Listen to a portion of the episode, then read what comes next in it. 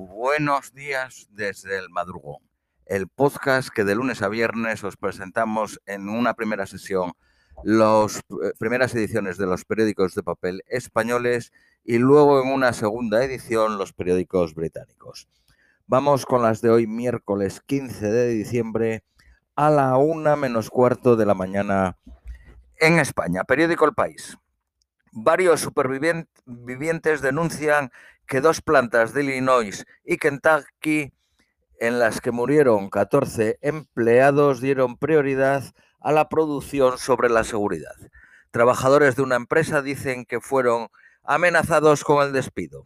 Solo siete de los 190 empleos de Amazon en Edwardsville eran a tiempo completo. El hijo del presidente de Estados Unidos, Donald Trump Jr., y tres periodistas de la Fox pidieron a Trump que parase el asalto al Capitolio. La Comisión Europea aprueba un proyecto de reforma de la zona Schengen que permitirá blindar la Unión Europea cuando se detecte una amenaza para la salud pública. Los socialistas de la Unión Europea no lucharán por liderar el Parlamento. La popular Metzola sin obstáculos para presidir la Eurocámara a partir de enero.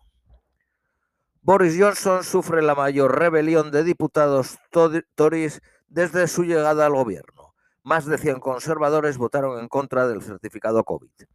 El político sacó adelante sus medidas gracias a los laboristas.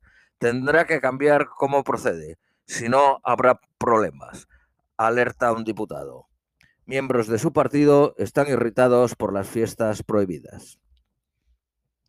Pena de 18 años para la activista Tijanovsky, esposo de la líder opositora bielorrusa. El bloguero, preso desde el 2020, es declarado culpable de organizar disturbios masivos. El presidente de Haití fue asesinado cuando pretendía delatar a, norco narcotraficantes. Moisés, que es el nombre del presidente, iba a entregar a Estados Unidos una lista con nombres de políticos y empresarios. El presidente de Túnez mantendrá poderes absolutos hasta finales del 2022. La crisis se agrava con el cierre del Parlamento, que se mantendrá hasta las elecciones previstas para diciembre del próximo año. Tres muertos por una explosión en un aeropuerto de Colombia. El gobierno califica el suceso como acto terrorista. El Tribunal Europeo reconoce los derechos de los hijos de pareja LGTB. Los miembros de la Unión Europea deberán atender el derecho al vínculo de filiación. España rechaza el recorte de la pesca en el Mediterráneo, satisfecho con la rebaja del 8% en las capturas de merluza en el Atlántico, 10 puntos y medio por debajo de la propuesta inicial de la Unión Europea. Periódico ABC. 155 soldados británicos para asegurar la frontera de Polonia. Alemania ofreció enviar policías, pero el gobierno polaco no lo aceptó. Polonia se ha negado a aceptar la ayuda de la Agencia Europea de Fronteras. El gobierno holandés niega la entrada de Deley Rodríguez. Venía a la Corte Penal Internacional, pero viajaba en un avión no autorizado en la Unión Europea. La Fiscalía de la Corte Penal Internacional investiga si se ha cometido delitos de lesa humanidad en Venezuela desde el 2017. Una comisión internacional revisa la muerte de Oswaldo Payá en Cuba nueve años después. Payá fue el fundador del proyecto Varela para impulsar una, apertura democrática en Cuba. Bruselas rebaja otros 6% los días de pesca a la flota mediterránea y pone en riesgo a miles de empleos. El, Banco Mundial culpa al Banco Central Europeo de la alta infracción en Europa.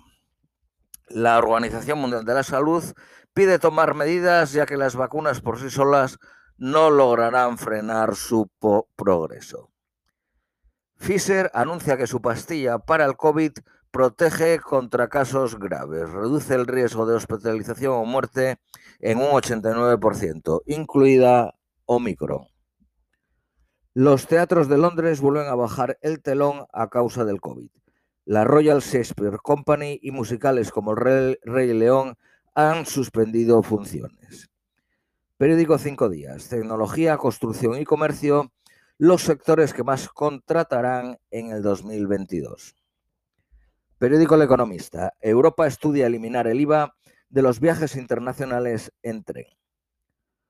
Los demócratas esquivan el impago y elevan el techo de la deuda en Estados Unidos. Vamos con las noticias nacionales españolas, periódico ABC. El gobierno asume con dudas la posible vuelta de Juan Carlos I a España. El Partido Popular defiende que puede regresar sin impedimentos y la Moncloa se remite a un acuerdo entre Felipe VI y su padre. La dilación de la fiscal general Dolores Delgado sobre una posible acusación en España aviva el debate político. Los diplomáticos protestan contra los últimos nombramientos a dedo. Luz verde a la compra de 20 nuevos cazas Eurofighter por 2.000 millones de euros. El líder del Partido Popular recuerda a los muertos del COVID tras criticar a Ayuso la cancelación de cenas. Archivan la causa del pitufeo a 13 miembros del Partido Popular de Rita Bárbara. La audiencia no ve indicios de blanqueo.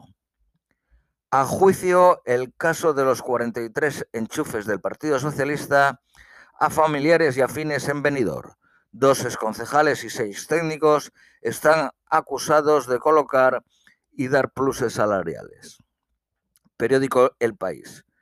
Un fondo estatal cubrirá parte del cupo catalán que no asume Netflix.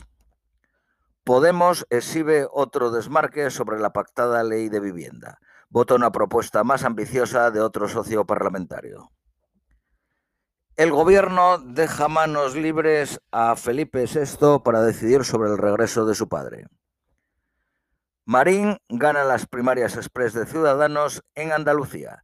Recibe el 58.3 de apoyos de los afiliados. Vamos por último con las previsiones meteorológicas para hoy miércoles. Nueva York máximo 11, mínima 10, soleado intervalos. Austin máxima 27, mínima 21, nublado. Londres máxima 13, mínima 9, nublado. Madrid máxima 16, mínima 3, soleado. Lima máxima 22, mínima 18, nublado.